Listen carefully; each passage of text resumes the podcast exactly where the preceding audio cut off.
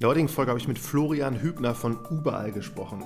Florian war vorher bei McKinsey und hat am Hasso-Plattner-Institut eine Doktorarbeit angefangen und hat am KIT ursprünglich in Karlsruhe Informatik studiert. Überall hat es geschafft, trotz dass sie kaum Marketing gemacht haben, sehr stark zu wachsen. Sie haben heute Büros in San Francisco, London, Paris, Amsterdam, Kapstadt, Detroit und Montreal, beschäftigen mehr als 350 Mitarbeiter und erwirtschaften einen Umsatz jenseits der 30 Millionen. Im Podcast haben wir darüber gesprochen, wie es zu der Überall-Gründung gekommen ist. Wir haben über die Themen Marketing gesprochen und Florian hat berichtet, dass insbesondere Partnerschaften, B2B-Vertrieb für Enterprise-Kunden und Marketing-Events und Veranstaltungen sehr gut für sie funktioniert haben. Außerdem haben wir uns über Customer Journeys und die Verknüpfung der On- und Offline-Welt in der Handelsbranche unterhalten. Das passt insofern sehr gut zum Produkt von Überall, da sie Offline-Händlern ermöglichen, in der Online-Welt auf sich aufmerksam zu machen und mit potenziellen Kunden über die gesamte Customer Journey hinweg zu interagieren. Quasi von Touchpoint zu Touchpoint bis zur Ladentür. Zum Schluss haben wir auch noch kurz über ein Marketing-Event gesprochen, was überall kürzlich ins Leben gerufen hat. Eine SaaS-Konferenz, die erstaunlicherweise sehr gut funktioniert hat. Hört am besten selbst rein. Viel Spaß bei der heutigen Folge.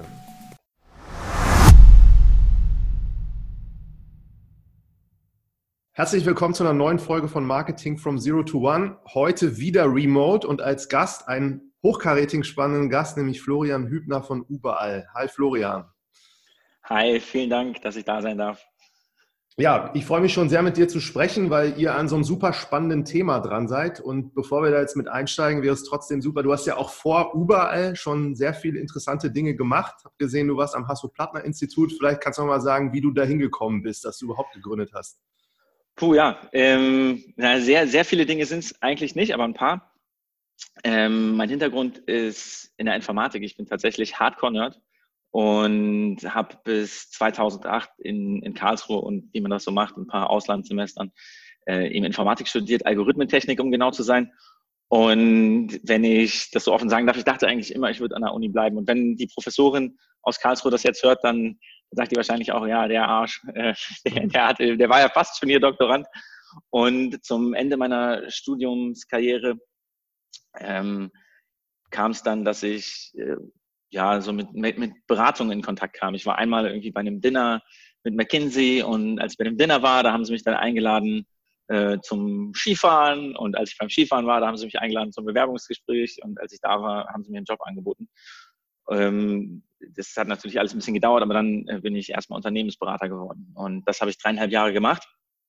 Das war eine intensive Zeit, eine spannende Zeit mit äh, vielen Hochs und Tiefs und dann habe ich aber überlegt, dass ich doch nochmal äh, promovieren wollte. Und habe dann, wie man das da so machen kann, einen Leave angefangen und hatte eine wirklich auch ziemlich coole Promotionsstelle am Hasso-Plattner-Institut, wie du gerade gesagt hast. Und mein Doktorvater war tatsächlich auch der Hasso. Ähm, das war auch eine sehr, sehr spannende Geschichte. Und das habe ich aber abgebrochen. Ich habe das so ich kann es dir gar nicht ganz genau sagen, irgendwie sieben, acht, neun Monate lang gemacht. Es gibt auch ein, zwei coole Veröffentlichungen davon, aber am Ende habe ich festgestellt, dass ich dann aus dem Uni-Alltag ein bisschen zu lange raus war. Und dann habe ich, der ich mich selber eigentlich als äh, sehr risikoavers bezeichnen würde, äh, zwei Jobs an einem Tag gekündigt und dann überlegt, was mache ich denn jetzt? Ja, und eine ganz entscheidende Komponente ist, dass ich zu meinem ersten Job nach Berlin gezogen war. Ja, und hier gab es ja im, oder gibt's, aber äh, gab es auch da schon, äh, das war dann in 2011, 2012, eben so ein richtig cooles äh, Startup-Ecosystem. Und dann habe ich links und rechts irgendwie gesehen, was da so passiert. Und gedacht, ey, vielleicht sollte ich das auch machen. Wie bist du denn auf diese Idee gekommen mit deinem Mitgründer? Ja, das ist, das ist also wenn, wenn ich das jetzt so sage, dann klingt das straightforward. Ne? Ich muss da schon sagen, das äh, hat auch einen Augenblick gedauert, aber ähm, also erstmal gehören wir zu denen, die überlegt haben, ey, wir wollen was gründen. Was braucht denn die Welt? Ja, es war nicht so, dass das so ein Heureka-Moment war, wo wir gedacht haben, ähm, da gibt es ein Problem, das müssen wir jetzt mal lösen. Wir kündigen unsere Jobs und machen das. Ja. Und dann war es aber gleichzeitig eben so, und das ist auch äh, im Zusammenhang mit Berlin zu sehen, dass ist hier halt so eine krasse, äh, naja, also viel mehr, also ich, ich komme aus Hannover ja, und habe in Karlsruhe studiert, viel mehr als in Hannover und Karlsruhe gibt es hier unglaublich viele lokale Geschäfte, Bars, äh, einfach Retail und Restaurants und Clubs und du weißt das. Und ähm, gleichzeitig kam so eine Welle durchs Land, äh, durch Groupon getrieben, die eigentlich genau eben diesen Mechanismus gezeigt haben, der viel mit dem zu tun hat, was wir auch heute machen, dass man online Werbung machen kann und offline in der echten Welt äh, hat einen Effekt, nämlich dass eben Leute zu äh, bestimmten Orten rennen und da Business machen. Und das war cool, aber gleichzeitig nicht sustainable, also nicht nachhaltig, weil das eben meistens so war, dass es 50 Prozent äh, Rabatt geben musste auf irgendeine Leistung oder irgendein Produkt. Und von diesen 50 Prozent, die dann äh, das Geschäft bekommen hat, hat Groupon nochmal 50 Prozent abgegriffen, also waren es nur noch 25. Und dann gab es irgendwie äh, so eine kleine Pleitewelle sogar und dann war das auf einmal sehr verschrien. Und wir haben gesagt, ey, das können wir besser und haben äh, unsere Firma Favorite gestartet, die äh, Mobile Couponing gemacht hat und äh, die hieß Favorite, weil man eben seine Favorite-Geschäfte auswählen konnte und denen so ein bisschen folgen konnte, so wie man das auch von Twitter kennt. Und das war ganz cool, weil es in 2012 dann eben auch schon mit Mobile Payment und so ging. Und gleichzeitig auch super schwierig, äh, weil in 2012 das Internet noch gar nicht so geil war, wie es heute ist. Ja. Favorite war ja auch, äh, die Domain hieß ja favo.it, ne? Ja, das war, das war unsere erste richtig große Ausgabe. Und ich weiß, wie mir da das Herz geblutet hat, als wir irgendjemandem diese Domain abgekauft haben. Heute eigentlich eine ganz witzige Sache. Ja, ich, fand die, ich fand die gut. Genauso wie den Namen auch überall. Da wollte ich später fragen. Vielleicht kann ich es direkt mal machen. Also, ihr habt das ja dann Favorite am Anfang genannt und irgendwann seid ihr dann aber gewechselt in Richtung überall. Wie seid ihr denn da auf diesen Namen gekommen? da, da gibt es gar nicht so eine krasse Origin-Story zu. Ähm, ehrlich gesagt, der David, mein, mein ältester Freund und Mitgründer und ich saßen in einer Bar hier um die Ecke und haben überlegt. Und gleichzeitig ist das ja immer so ein bisschen, dass man jongliert, was, ist, was könnte man ganz cool machen und welche Domains sind noch zu haben. Und äh, irgendwie sind wir dann ja nach ein, zwei Gin Tonic darauf gekommen. Ja, und es ist ja ganz cool, weil, äh, weil es was ist, was in Amerika irgendwie so gewisse Assoziationen auslöst. Und damit meine ich jetzt nicht mit Uber, sondern überhaupt äh, da da gibt es ganz viele äh, Firmen, die eben sowas ein bisschen im Namen haben. Und äh, in Deutschland bedeutet es einfach überall. Ja. ja. Und ähm, ja, wir so ein mächtiger Name sind ja überall. Ja, genau, genau. Ja, sehr spannend. Also ich habe dann so ein bisschen rausgehört, dieses Groupon, ich kenne das ja auch als Marketingkanal für die Offline-Stores, die das dann machen. Dann kommen erstmal ganz viele, die werden darauf aufmerksam, die versuchen das dann irgendwann natürlich dann so hinzukriegen, dass die wiederkommen. Aber ihr habt das dann versucht, nachhaltiger aufzusetzen als so ein punktueller Traffic, den du kriegst. Genau, genau. Und das hat an vielen Stellen auch sehr, sehr gut funktioniert. Ähm, auch wenn es nicht gefragt hast, erzähle ich dir jetzt, aber warum wir es nicht weitergemacht haben. Und zwar ähm, hatte, hatten wir in Berlin irgendwie ein paar hundert Geschäfte, die da mitgemacht haben und ein paar wenige, zehntausend Nutzer unserer App. Und da, heute sind zehntausend ja gar nichts mehr. Aber damals war das schon irgendwie ganz cool. Und gleichzeitig ist das aber dann so ein Marktplatzmodell. Ja. Das ist ja spannend, weil du auf der einen Seite Leute generieren musst, äh, die, also App-Installs generieren musst, Leute dazu bringen musst, die App runterzuladen und das zu benutzen und da aktiv zu sein. Und auf der anderen Seite Geschäfte dazu bringen musst, erstmal überhaupt die Plattform zu nutzen und dann, und das verkennt man meistens, eben auch auf so einer Plattform aktiv zu sein. Mhm. Und das beginnt damit erstmal zu verstehen, dass man da Zeit reinhaut und dann zu verstehen, was interessante Sachen sind für die Konsumenten auf der anderen Seite und dann eben auch aktiv dabei zu bleiben. Mhm. Und das, das ist ein krasser Spagat. Und der hat einen noch ganz entscheidenden Nachteil, wenn man nämlich dann aus Berlin weitergeht und das gleiche auch irgendwie in Hamburg, Köln oder halt London, New York oder was weiß ich was machen will, fängt man im Grunde genommen wieder bei Zero an. Mhm. Ja, weil du wieder die ersten Geschäfte und die kritische Masse generieren musst, äh, bis das losgeht. Und da haben wir dann gedacht, dass das einfach nicht so richtig so skalierbar ist, wie wir das machen wollten und auch, muss man fairerweise sagen, äh, in Anbetracht der nicht so tiefen Taschen, die wir damals hatten. Mhm. Ja, und ich, ich glaube immer noch, dass das was ist, was irgendwie fehlt. Ja, und dass das was ist, was irgendwie vielleicht so eine Company wie, wie Payback oder sowas mal machen müsste. Mhm. Ähm, aber, aber wir waren nicht die richtigen. Und dann wären wir beinahe umgestiegen auf so Online-Ticketing.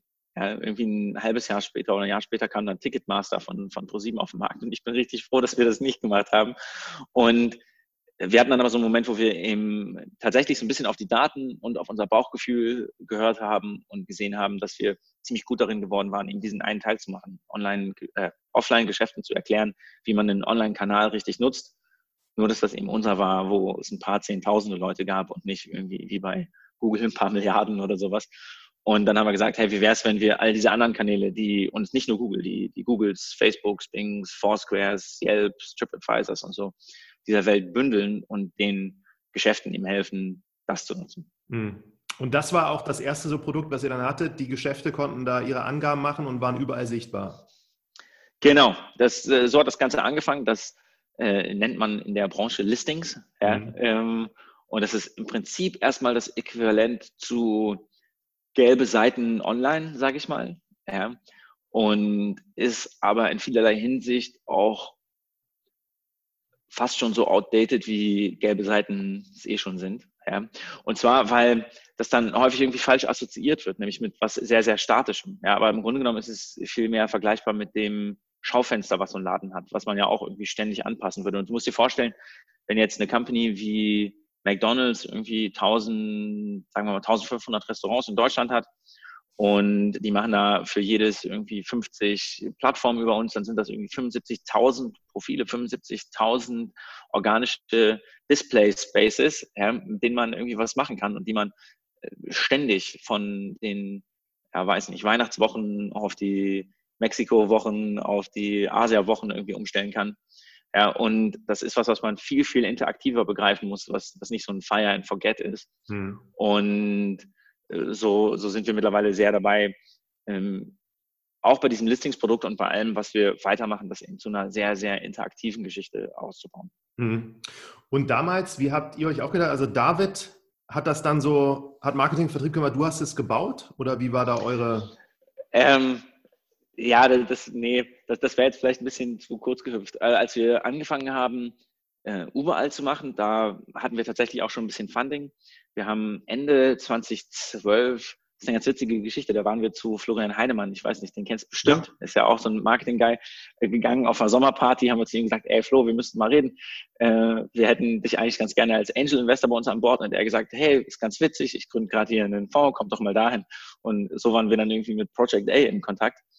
Und das ist dann auch am Ende was geworden. Und die waren ziemlich cool damit, das muss ich sagen, dass wir, während wir so in der Anbahnung mit den Waren, die natürlich länger gedauert hat, als wir uns das ursprünglich alle gewünscht hatten, eigentlich komplett unser Modell geändert haben. Ja, aber dadurch hatten wir dann Anfang 2013, als das mit überall losging, auch schon ein bisschen Kohle und haben dann eben angefangen, die ersten Entwickler und auch ein bisschen Vertrieb einzustellen.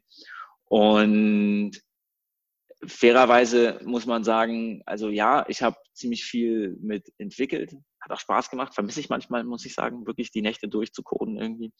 Und der David hat viel äh, so Operations, sage ich mal, gemacht und Finance und sowas gemacht.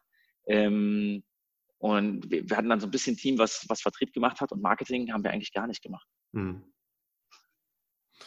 Aber Vertrieb. Und da hätte ich jetzt auch gerade gefragt, so mit der ersten Idee, wo du von lokalen Händlern gesprochen hast, die so ein bisschen kleiner sind als McDonald's, beispielsweise als Restaurantkette.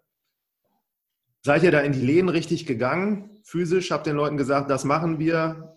Wollt ihr dafür ein bisschen irgendwie Geld bereitstellen oder wie habt ihr das gemacht? Ja, so, so ähnlich. Wir haben eigentlich alles gemacht. Ja, also von Favorite kannten wir das, dass wir wirklich von Laden zu Laden gegangen sind. Und das war auch ganz geil eigentlich. Wir kannten wirklich alle hippen Läden in Berlin Mitte und die kannten uns. Ja, es war eine lustige Zeit, wenn man da reingegangen ist und die haben gesagt, hey Flo, ist jetzt vorbei. Ähm, aber gleichzeitig haben wir dann auch gemerkt, dass man da gar nicht unbedingt immer die besten Kunden generiert. Ja, und was ich damit meine ist, dass man ja schon auch aufpassen muss, dass man nicht irgendwie nur Leute davon begeistert und die eigentlich dazu überredet, das zu machen und dann sind die eigentlich gar nicht in der Lage, ähm, da, da richtig was mit anzufangen. Ja, und das kann zum Beispiel sein, dass das Läden sind, bei denen es nicht so gut läuft und die sitzen die ganze Zeit in ihrem, in ihrem eigenen Ladengeschäft und sagen dann, cool, wenn ich jetzt ein bisschen was online mache, dann rennen die mir auf einmal die Bude ein. Aber so funktioniert es ja nicht. Wir, wir machen ja nicht ein Geschäft besser, sondern wir geben dem mehr Sichtbarkeit. Und wenn jetzt ein Geschäft keine Kunden hat, weil die Leute da nicht so gerne hingehen wollen, weil es irgendwie kein Angebot hat, was sie interessiert, dann ändert das das auch nicht. Ja. Mhm. Und so haben wir dann das, das klingt jetzt irgendwie total billow, wenn ich das sage, ja. Äh, aber es, es war schon irgendwie so eine Erkenntnis, dass man eben aufpassen muss, dass man eigentlich ähm, gerade so im Marketing, und wir sind Marketing-Software, äh, ähm, auch nur erfolgreich sein kann, wenn man was vermarktet, was Leute auch grundsätzlich erstmal haben wollen. Ja, man kann ja niemanden austricksen. Hm. Äh, zumindest nicht langfristig. Und ähm, so hat sich das dann mit der Zeit ein bisschen, bisschen gewandelt. Und das, dass wir nicht so richtig Marketing gemacht haben, äh, konnten wir damit kompensieren, dass wir in 2014 einen total coolen Move äh, gemacht haben, nämlich dass wir mit der 1 und 1, heute Ionos, äh, eine Partnerschaft geschlossen haben. Und ähm, die waren wieder so, dass, dass die auch irgendwie in ein ziemlich kleines Team, was noch gar nicht so viel vorzuweisen hatte, äh, investiert haben. Und zwar literally. Also die haben auch ein bisschen Geld gegeben. Und gleichzeitig haben die gesagt, ey, wir wollen mit euch äh, dieses Produkt in den Markt bringen. Und dann auf einmal in Deutschland, UK, Frankreich, Spanien für KMU-Kunden, also kleine und mittlere Unternehmen. Und eben zusätzlich zu, dass die eine Website bei denen kaufen oder E-Mail-Marketing bei denen kaufen oder sowas. Und das habe ich auch damals vielleicht so drei Viertel verstanden, aber aus heutiger Sicht würde ich sagen, dass das Geilste daran ist, dass uns das auch erlaubt hat, sowohl im Marketing als dann auch im Vertrieb ein bisschen runterzufahren und uns erstmal darauf zu konzentrieren, was zu bauen, was wirklich funktioniert hm. und so in Anführungsstrichen skaliert, weil dann eben auch klar war, okay, da sehen das dann auf einmal viele tausende Leute äh, pro Tag wahrscheinlich ja, und äh, die muss man so als, als Plattform ja erstmal verdauen können. Hm. Und dafür ist dann irgendwie so der größere Teil von 2014 draufgegangen. Wir haben äh, bis dahin eigentlich immer nur Vertrieb an kleine Geschäfte gemacht und haben den dann aber komplett eingestampft und haben, nachdem wir die Plattform so im Oktober, November 2014 mit 1 und 1 gelauncht haben, angefangen Enterprise Sales zu machen ja, und haben da die ersten Vertriebler eingestellt, die eben wirklich dann an große Geschäfte das verkaufen sollen. Und bis dahin haben wir das selber gemacht und das ist eben, ja, eigentlich hasseln ohne Ende. So, ja, und da darf man auch nicht schüchtern sein. Man erklärt dann irgendwie links und rechts ständig und immer und immer und immer und immer und immer und immer wieder, was man macht. Hm. Und ich muss sagen, das ist auch sowas, das hat mal jemand zu mir gesagt, das kommt, kommt nicht von mir, aber ich finde es ziemlich clever. Es ist ja nie so, eigentlich habe ich gerade gelogen, ja, dass man kein Marketing hat. Man hat vielleicht kein strukturiertes Marketing, aber da, wo man kein Marketing hat, macht jeder eben sein eigenes Marketing. Ja, also die Leute, die die Webseite designen, die überlegen sich dann, okay, wie müssen wir das vermarkten? Mhm. Und die Leute, die am Telefon irgendwie den Sales Pitch machen, die überlegen, wie müssen wir das vermarkten? Und der Flo, der dann irgendwie zu Investoren oder Großkunden und Partnern geht, der vermarktet das ja letztlich auch. Ja, und äh, für mich war irgendwie so die größte Erkenntnis dabei, dass man wirklich alles, was man an Schüchternheit hat, ablegen muss. Man muss das einfach machen. Und es schmerzt gerade am Anfang ein bisschen. Ja, weil man natürlich auch unglaublich viele Momente hat, hier so auf den ganzen Berliner Hipster-Partys, wo die Leute sagen, ach, das ist der Flo, der hat gerade was gegründet. Flo, mach doch mal deinen Pitch. Und dann sagst du denen, was du machst. Und dann sagen die, ja, ja, cool. Und ach, guck mal, da drüben ist der Klaus. Äh, Klaus, sag du doch mal, was du machst. Und du merkst, es interessiert halt einfach keinen. So, ja, aber da muss man durch. Äh, und das ist ja auch so ein bisschen so dieses berühmte Numbers Game. Plus, man wird ja einfach immer besser im, das ist ja auch Marketing, so Storytelling und sowas. Ja, und ehrlich gesagt versteht dann auch ein bisschen besser selber mit der Zeit, was man eigentlich macht. Wie bist du denn an die großen Enterprise da am Anfang rangegangen? Hast du die äh, selber dir so geprospected, rausgesucht, dann Ansprechpartner drin angerufen oder eher angeschrieben oder auf den Events nach Intros gefragt? Ähm, all of the above, ja. Und fairerweise muss ich auch da sagen, dass das äh, gar nicht so richtig viel ich gewesen bin, ja. Ähm, aber wir als Firma haben das eben schon gemacht. Wir haben ähm, erstmal geguckt, ganz naiv, was sind denn die Geschäfte, die wirklich viele Standorte haben, mit wem sollte man da denn sprechen und haben denen das dann gepitcht. Und da ist das viel, viel mehr als heute natürlich so, dass man den Leuten eigentlich, naja, so, so ein bisschen äh, die, die konkrete Leistung, also dieses Listing, ja, äh, zur Verfügung stellt und sagt, das passiert da, aber die auch mitnimmt auf so eine Reise. Ja, mhm. und ähm, versucht da die die Innovativen, die Early Adopter von denen zu überzeugen. Das ist immer so dieses, dieses weißt du, okay, wir wissen nicht ganz genau, wo die Jungs von überall damit hingehen, aber wir wollen ganz gerne dabei sein.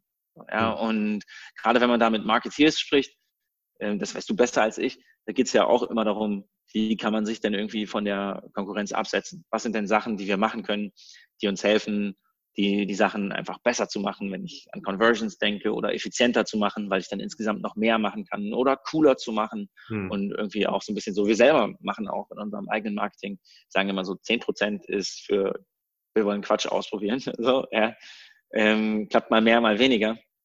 Alle meine Marketingkollegen, die das jetzt hören, die denken, fuck, in letzter Zeit klappt das nicht so gut. Aber so grundsätzlich sollte das, glaube ich, so sein. Und ich glaube, viele Unternehmen machen das in, in gewissermaßen so. Mhm. Und äh, mit denen haben wir dann die, die ersten Kunden generiert. Und den ersten kriegst du leichter den zweiten und dann wird es mehr und mehr und mehr. Das, das hat gut geklappt. Und gleichzeitig gucke ich da heute drauf und denke, wow, haben wir das unstrukturiert gemacht und was sind all die Sachen, die wir, die wir damals irgendwie nicht gewusst haben, die man heute irgendwie weiß. Das sind ja. unzählige wirklich. Ich finde halt bei euch so klar, dieses Produkt, das muss ja dann einfach so gut gewesen sein, von alleine gepunktet haben. Und ich erzähle dann auch manchmal so, wenn du verkaufst, dann hast du entweder ein Produkt, was eigentlich deinem Gegenüber den Umsatz erhöht. Das ist ja bei euch definitiv der Fall. Und wenn du sowas hast, das verkauft sich eigentlich in der Regel leichter als wenn du so irgendwas hast, was vielleicht auch die Kosten senkt, was ja auch ganz gut ist, oder irgendwas anderes macht. Und ähm, daher kann ich mir das ganz gut erklären, dass ihr, glaube ich, jetzt mittlerweile mehr als 1500 auch Kunden habt schon, ne?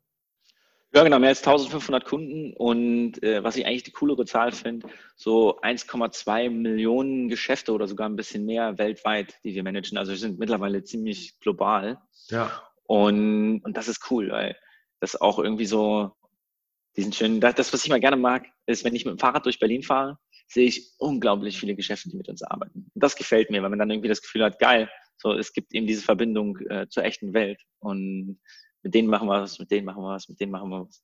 Also sag mal kurz, wenn du mit dem Fahrrad fährst, woran siehst du das? Na, ich kenne die Brands. Okay. Ich, ich stecke ja tief drin in dem, was wir machen. Ja. Und also vielleicht auch nicht alle, aber doch echt, echt viele. Und ja, ja, sehr cool. Dann kommen wir nochmal auf diese Partnerschaft zu sprechen, damit eins und eins, das wollte ich auch nochmal fragen, so wie haben die euch dann unterstützt? Also die haben ja dann, bauen Webshops oder Webshops für andere und wenn die halt so einen Webshop einrichten, dann sehen die halt überall oder wie funktioniert dieses Spiel?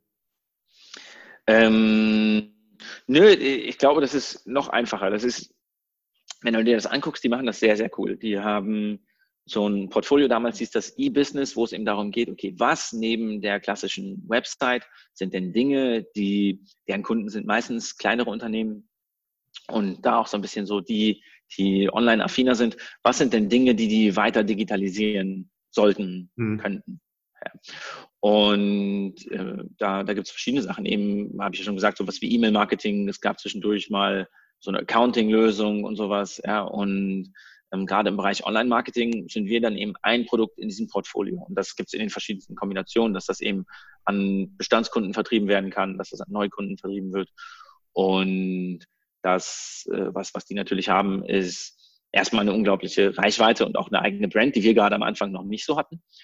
Und dann auch viel Expertise. Wie spricht man denn im großen Stil kleinere Kunden an? Mhm. Und das Dritte, was ich auch spannend finde, eben die Kapazität und die Skills, so eine Kundenbeziehung zu haben und zu pflegen.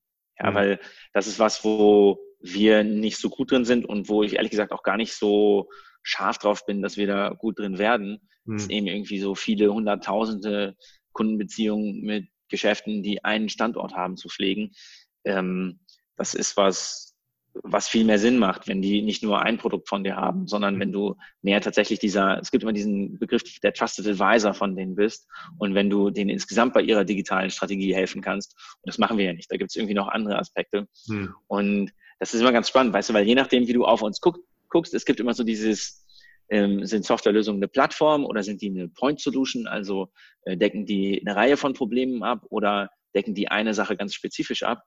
Und im Grunde genommen hat das nur was mit dem Zoom-Level zu tun. Mhm. So, ja, wenn es jetzt von, wenn es jetzt um Online to Offline oder mittlerweile nennen wir das NIMI Brand Experience gerade für die größeren Geschäfte geht, mhm. äh, da sind wir eine Plattform. Aber wenn du guckst, in allem, was Unternehmen digitalisieren können, sind wir eine Point Solution für NIMI Brand Experience. Mhm. Ja. Und ähm, genauso ist das in dem 1 und 1 Portfolio eben auch. Wir sind äh, zwar die Plattform für Online to Offline, aber letztlich eine Point Solution in dem Ganzen, was die machen. Mhm. Sehr cool. Also dann habe ich rausgehört, Partnerschaft hat super funktioniert oder Partnerschaften. Ihr habt jetzt eine ganze Reihe an Partnerschaften, wenn man auf eure Website geht. Dann habt ihr Direktvertrieb auf jeden Fall auch gemacht. Gab es da eigentlich nachträglich jetzt oder retrospektiv noch so ein, zwei Kanäle, die euch wirklich so Wachstum beschert habt, die gut funktioniert haben? Ähm, puh, das, das ist schwierig zu sagen, weil, weil ich nie weiß, wie es anders gewesen wäre und was all die Sachen sind, die wir nicht mitgenommen haben. Ja, was bei uns äh, ganz gut funktioniert hat, ist äh, gerade am Anfang, wenn dich keiner kennt, äh, auf Veranstaltungen zu gehen. Mhm. Ja, und äh, du musst ja mal überlegen, äh, wenn jetzt man an E-Commerce denkt oder sowas, das versteht jeder. Du hast ein Produkt, du bewirbst das online, du schmeißt da irgendwie Marketing, Euros drauf und wenn du es schaffst, irgendwie aus einem Marketing-Euro drei Umsatz-Euro zu machen oder was weiß ich so, dann findest du es gut und machst weiter. Mhm. Aber bei uns, wenn du so eine neue Kategorie aufmachst, hast du ja das Problem, danach suchen die Leute ja nicht. Weil die suchen ja nicht nach was, was sie nicht komplett, also wo sie komplett nicht wissen, dass es das gibt. So, ja. Und vielleicht suchen die dann mal nach, wie kann ich meine Sichtbarkeit auf Google oder Facebook oder sowas erhöhen. Aber das ist irgendwie nicht so ein, so ein richtig großer Influx von, von Leads. Ja, und hm. deswegen mhm. funktioniert Online-Marketing da lange Zeit gar nicht so prima mhm. und, und gar nicht so effizient. Ja, und wenn man so ein innovatives Thema hat, wie macht man das? Naja, da muss man eben selber Sichtbarkeit dafür schaffen. Äh, das kann man sicherlich auch irgendwie über Brand stemmen, wenn man denn eine hat. Hatten wir nicht. Und das sieht man ja auch oft, dass, dass irgendwie große Brands neue Produkte, neue Innovationen in den Markt bringen wollen, äh, eben genau darüber, dass sie ihre schon bestehende Reichweite nutzen. Und wenn man all das nicht hat, ja, dann muss man eben dahin gehen, wo die Leute sind und denen hm. erzählen, was man macht. Ja, und so haben wir angefangen. Ja. Sehr spannend. Also dann kommen wir jetzt mal auf die richtig spannenden Themen, nämlich dieses äh, wirklich Customer Journey Denken und wie sich der Handel auch verändert. Und da ist ja in den letzten 10, 15 Jahren so viel passiert. Und ich habe mir da auch in der Vergangenheit immer alles so mit Interesse durchgelesen, wenn du so diese klassischen E-Commercer siehst, die ja auch immer mehr manchmal so dann ins Stationäre gehen und die stationären Händler, die da auch mit Online- oder digitalen Sachen viel experimentieren. Und jetzt zahlt ihr da irgendwie auch darauf ein, dass deren Digitalisierungsstrategie da am Ende erfolgreicher wird. Vielleicht kannst du mal so sagen, wie so eine richtig moderne Customer Journey eines so klassischen stationären Händlers aussehen kann. Ja, ähm, gerne. Ich glaube, das, was, was hier total spannend ist, ist, das ist auch das, wo wir angefangen haben, äh, an so einer richtig coolen Verbindung zwischen Marketing und Product Development und, und Sales zu arbeiten. Ja, und ich kann dir sagen, ähm, so Mitte 2018, Anfang 2019 haben wir dann eben wirklich Marketing aufgebaut. Äh, vorher gab es das auch, eben gerade so für Event-Marketing. Und äh, was, was da clevererweise passiert ist, ist, dass wir so ein Stück zurückgegangen sind und eben mal geguckt haben, ey, was passiert denn? Ja, und wie erklären wir das denn besser? Weil das ist tatsächlich eben das, das größte Problem. Wie erklärt man schnell genug all den Leuten, die es wissen sollten, was wir eigentlich tun und warum das gut für sie ist? Und was wir da gesehen haben, ist, dass eigentlich seit 2013 sich die Anzahl der, was wir NIRMI-Suchen nennen, also Suchen, die irgendeinen Bezug zur echten Welt haben, sei es für einen Ort, für ein Produkt, für eine Dienstleistung und sei es nach einer Brand oder eben unbranded wahnsinnig gestiegen sind. In 2013 waren das, weiß nicht, vielleicht so 5 Prozent, um die 5 Prozent und in 2019 fast 50, in 2020 über 50 Prozent aller Suchen. Ja. Also das heißt wirklich, wenn Leute das Telefon aus der Tasche nehmen und nach was suchen, gibt es eine 50-50 Chance, dass die nach irgendwas suchen, wo sie dann im Zweifel auch hingehen. Und da gibt es wahnsinnig geile Zahlen zu, dass man innerhalb von 24 Stunden dann auch so ein Geschäft besucht und wie viel Prozent der Leute dann eben tatsächlich auch eine Transaktion da machen. Aber und das kann dann, eine Suche sein, sorry, wenn ich frage, das kann eine Suche sein bei Google Maps, das kann bei Facebook sein, das kann bei Google klassisch sein, es ist egal. Hauptsache irgendwie. Genau, die, die Zahlen sind jetzt, ähm, weil die das auch ganz gut mit uns teilen, im Wesentlichen von, von Google Maps und äh, Google Search. Das kann man aber schon ganz gut aufs Ökosystem extrapolieren. Mhm. Und ähm, wenn, wenn man sich das dann anguckt, dann ist die, die Value Proposition davon natürlich unglaublich klar. Du willst gesehen werden und du willst so wahrgenommen werden, dass die Leute dann auch zu dir kommen. Ja, und wenn man diesen Schritt zurückgeht, dann sieht man, dass es eben nicht nur ist, ich schmeiß meine Informationen dahin, weil die Customer Journey im Grunde genommen so aussieht, dass Leute erstmal online suchen und der erste Step davon ist Discovery. Ja, wo könnte ich denn hingehen? was könnte ich denn machen? Ja, manchmal ist das so wie, äh, by the way, so I'm hungry or bored, ja, so, also ich habe Hunger oder ich bin gelangweilt, dann fangen Leute an zu suchen. Oder man hat eben einen ganz äh, spezifischen Wunsch und sucht danach. Ja.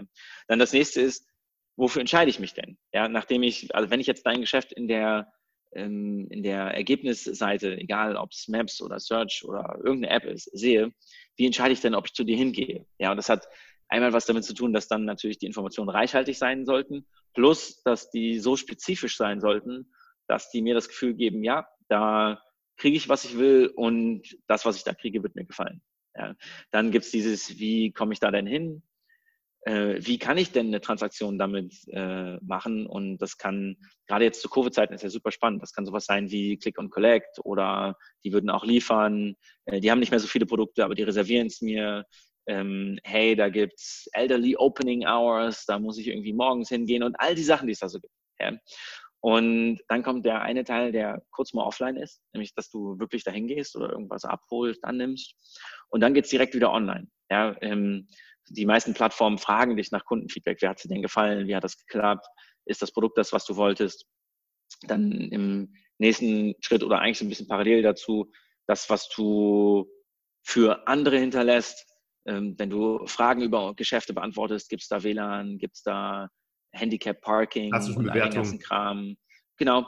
Und ähm, dann, dann auch noch so ein bisschen sowas so, was, was ein bisschen mehr äh, CRM, Customer Relationship Management ist, dass du mit Geschäften online kommunizieren kannst. Du kannst mittlerweile äh, bei vielen Geschäften, und das unterstützen wir auch, so Smart Messaging machen, dass du direkt aus äh, Google Maps auf den Knopf drückst und denen eine Nachricht schickst und eine Antwort kriegst, so wirklich transaktional, äh, dass du Fragen und Antworten asynchron stellst und sowas. Ja, und all das sind ja auch wieder Dinge, die erstens für dich in der 1 und 1 äh, Beziehung zu dem Geschäft, äh, sowas wie, wie Retention oder Customer Loyalty mhm. eben ausmachen können. Und die andersrum auch wieder Signale sind für die, die dann, und dann bist du nämlich wieder am Anfang von diesem äh, Cycle, äh, suchen und sehen, wie geht so ein Geschäft denn mit Kunden um. Mhm. Ja, und das Coole ist, wenn du dir all das anschaust, ja, dann, dann siehst du, okay, ja, Listings und, und irgendwie das einmal abschmeißen, das ist der Discovery-Teil aber auch eigentlich nur einen Teil davon. Und dann schon, wenn es um das, wofür entscheide ich mich denn geht,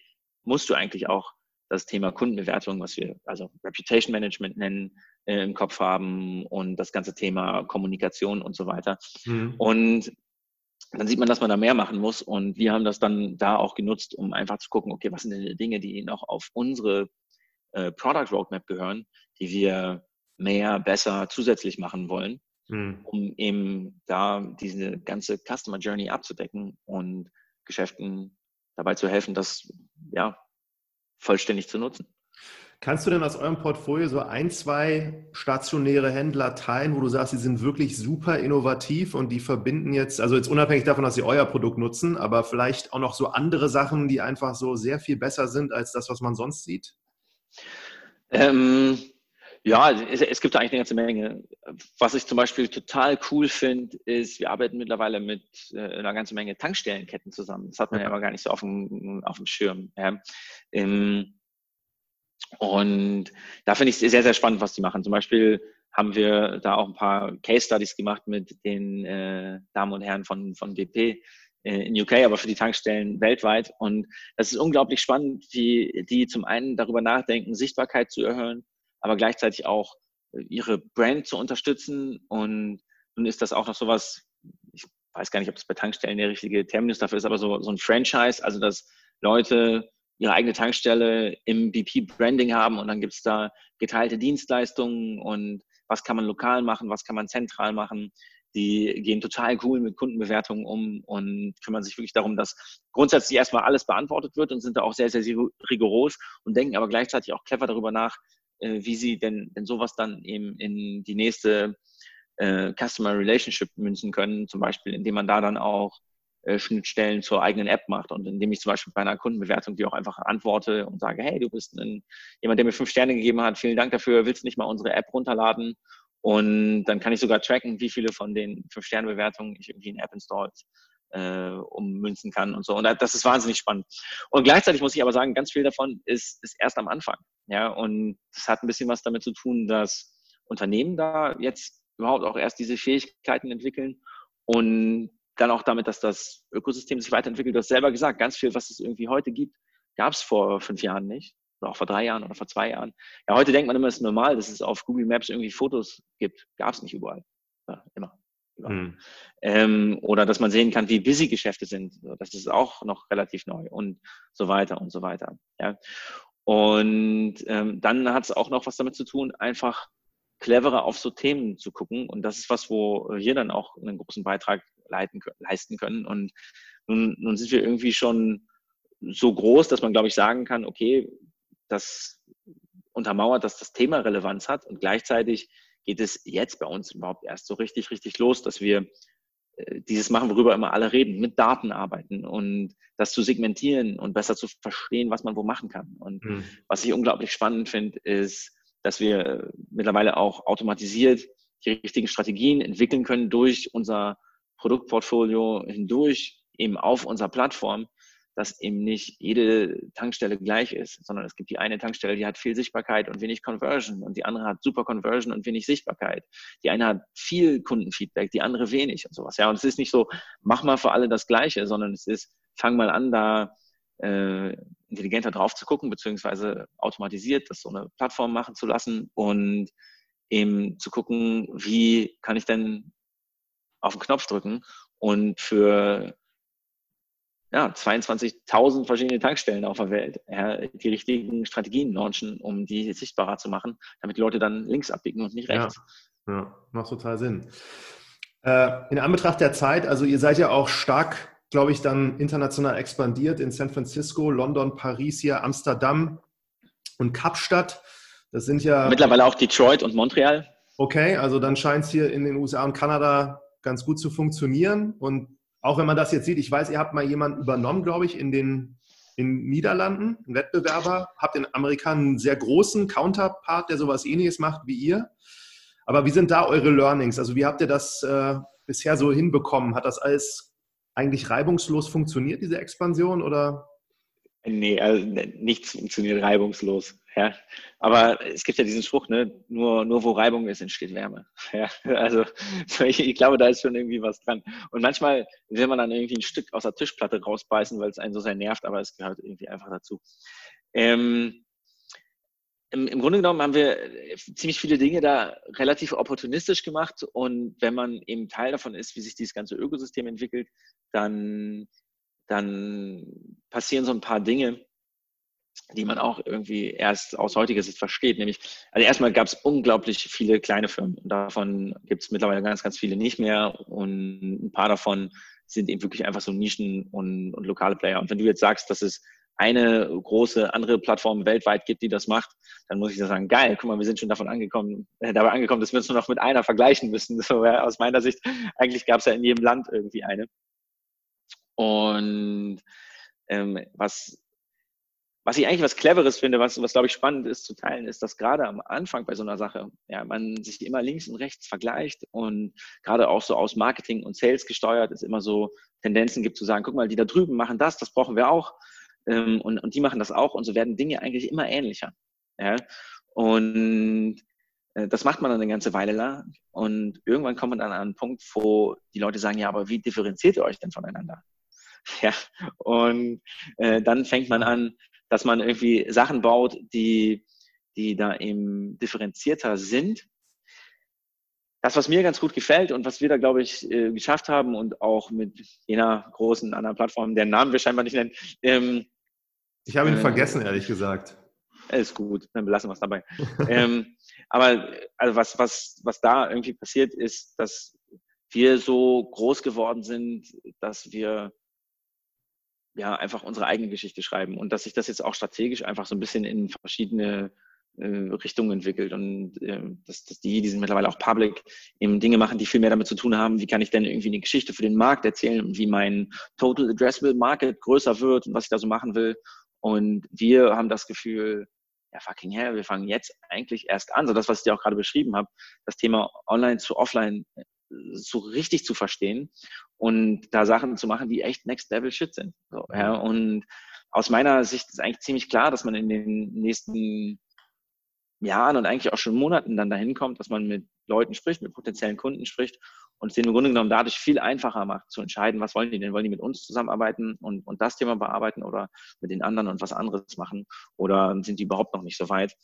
Und das, das klingt immer so rigoros. Am liebsten wollen wir natürlich, dass jeder mit uns zusammenarbeitet. Aber das, das geht so ein bisschen zu dem zurück, was ich ganz am Anfang gesagt habe. Man kann ja niemanden irgendwie austricksen, irgendwie was mit einem zu machen, äh, sondern es geht ja darum, dass man wirklich irgendwie ein Angebot hat, was die interessiert und was man dann so sichtbar macht, dass sie einen auch finden. Und daraus ja, kann dann irgendwie eine tolle Kundenbeziehung werden. Ja, abgefahren. Jetzt muss ich trotzdem nochmal auf Corona kurz zu sprechen kommen. Ich habe so das Gefühl, auch wenn Corona jetzt stationärer Handel nicht unbedingt die beste Verbindung ist, aber dass das trotzdem für euch im Nachhinein vielleicht etwas sehr viel oder etwas, etwas Gutes haben kann. Also korrigiere mich, wenn ich das falsch sehe. Das würde ich auch mal gerne von. Ja, äh, das, das ist ein tricky Thema. Ja, und mir ist ganz wichtig, da einen kleinen Disclaimer vorwegzuschieben, weil das klingt immer so zynisch, wenn man dann jetzt irgendwie das so hört und der Hübner sitzt zu Hause im Homeoffice, schlürft, schlürft Cappuccino und sagt, alles läuft eigentlich ganz gut. So, man muss sagen, wirklich alle unsere Kunden sind betroffen. Ja, und auf verschiedenste Weisen. Manche, manche positiv, die ganzen Supermarktketten und so, ja, die, die müssen irgendwie gucken, boah, wie, wie kommunizieren wir mit unseren Kunden, was wann wo geht, aber natürlich werden denen irgendwie die Buden eingerannt. Mhm. Und gerade im Einzelhandel äh, wissen wir jetzt ja schon alle, ab Mittwoch sind die Läden wieder dicht. So, ja, da müssen die Leute dann kommunizieren, wir machen zu und äh, du kannst zu uns nicht kommen. Und was machen wir stattdessen? Können wir irgendwas liefern oder sowas? Ja. Und äh, wir haben richtig hart gearbeitet dieses Jahr und unsere Kunden haben richtig, richtig hart arbeiten müssen dieses Jahr. Und da, da gibt es einfach viel zu tun. Ich glaube, klar, dass, dass man irgendwie sieht, ähm, gerade die, zum Beispiel die Damen und Herren von BP, von denen ich vorhin schon erzählt habe, die haben zwischendurch gesagt, hey, wir äh, kommunizieren über, über Website, Social Media und überall. So, ja, und haben damit eben auch gesagt, sowas wird alles nochmal ein bisschen essentieller. Ja, äh, wir haben auch selber ein Produkt rausgebracht, Overall Essentials, was wir jetzt so das Jahr über gerade an alles, was Gesundheitseinrichtungen sind, rausgegeben haben, damit die eben besser sagen können, wo sind wir, wann haben wir auf, wann gibt es Corona-Sprechstunden und diesen ganzen Kram. Mhm. Und ich muss sagen, ich hätte mir gewünscht, dass das noch besser angenommen wird, aber man sieht schon, dass so Adoption von solchen Themen äh, auf einmal ein bisschen schneller funktioniert und dass die Leute auch ein bisschen eine niedrigere Hemmschwelle haben, sich mit Themen auseinanderzusetzen. Ja, was ich zum Beispiel sehe, ist, dass auf einmal Self-Onboarding auf unserer Plattform viel besser klappt. Früher brauchten Leute dafür immer mehr Hilfe von, von unserem Operations-Team und, und jetzt machen sie es auf einmal alleine, weil sie wahrscheinlich irgendwie noch ein bisschen mehr den Drang haben, da eben drauf zu sein und das zu nutzen. Ja, und das, das ist schon ganz cool. Und ich glaube, so, so mittelfristig, genau wie überhaupt in jedem Thema ja, wird es schon jetzt die Digitalisierung ein bisschen vorantreiben. Hm. Und dass Online und Offline zukünftig einfach noch viel, viel mehr ineinander greifen, als es jetzt ohnehin schon der Fall ist. Ich, ich glaube, dass das ist auch auf jeden Fall so. Ja, und das ist aber was, was vielleicht durch, durch Covid ein bisschen beschleunigt wird, hm, aber grundsätzlich auch irgendwie damit zu tun hat. Guck mal, noch eine interessante Sache ist ja, wenn du dir anguckst, wer die Leute sind, die jetzt Geschäfte gründen, so, ja, die, die sind immer noch 39, wie schon seit Jahren. Ja, und das Abgefahrene ist, mittlerweile sind das Digital Natives. Ja, und gerade wenn man sich anguckt, dass es jetzt vielleicht auch ein bisschen mehr eine Umwälzung geben wird äh, bei, bei kleinen Geschäften, äh, Corona getrieben, was mir für alle, die dicht machen müssen, sehr, sehr leid tut. Ja. Ähm, das hat dann aber auch zur Folge, dass eben viele Geschäfte, die aufmachen, äh, von vornherein viel mehr mit einem digitalen Mindset irgendwie auch starten. Ja. Und das geht ja in alle Richtungen, so, weißt du? Also, so, mir ist wichtig, dass äh, das klar ist, und wir sind nicht angetreten, um irgendwie Amazon zu besiegen und den stationären Handel dazu zu bringen, dass, dass Amazon irgendwie pleite macht. So, that's not gonna happen. Ja. Andererseits äh, können wir die alle schon so fit machen, dass in Zukunft die Leute irgendwie sich auf Zalando ein paar Schuhe angucken und dann aber irgendwie eine Werbung bekommen, die sagt, hey, ist total cool, aber die gelben Laufschuhe in deiner Größe gibt es auch in dem Laden hier 300 Meter um die Ecke. Ja, und, und so wird das Ganze dann so ein richtig konsistentes Bild, glaube ich. Und das ist eben dann wirklich Omni-Channel. Ja, und dann sieht man eben, glaube ich, auch wieder, was, was offline eben zu bieten hat, was, was online nicht kann. Und es kann sowohl so eine gewisse Immediacy, also dass du irgendwas sofort bekommst, sein, als auch irgendwie, und ich glaube, das ist was, was in Corona jetzt alle verstehen, als auch ein gewisses Maß an sozialer Interaktion, die man vielleicht ganz gerne hat, an Beratung oder an einfach mal jemanden sehen, Dinge mal anfassen, Produkte mal ausprobieren und so. Absolut. Ja, also riesenspannendes Thema, könnte man noch eine Stunde drüber sprechen, ob du auch an den stationären Einzelhandel glaubst, wie du glaubst, dass sich das Thema so auch verändern wird in Städten, aber die Zeit haben wir leider nicht mehr. Ich würde dir als letzte Frage auch in Anbetracht dieses Podcasts mit Marketing, du hast vorhin gesagt, so ihr probiert immer irgendwie auch Sachen aus oder die Kollegen von dir, die das jetzt machen da, hast du eine Sache mitbekommen, die ihr wirklich jetzt mal in letzter Zeit mal so ausprobiert habt, irgendwas Schräges oder Kreatives?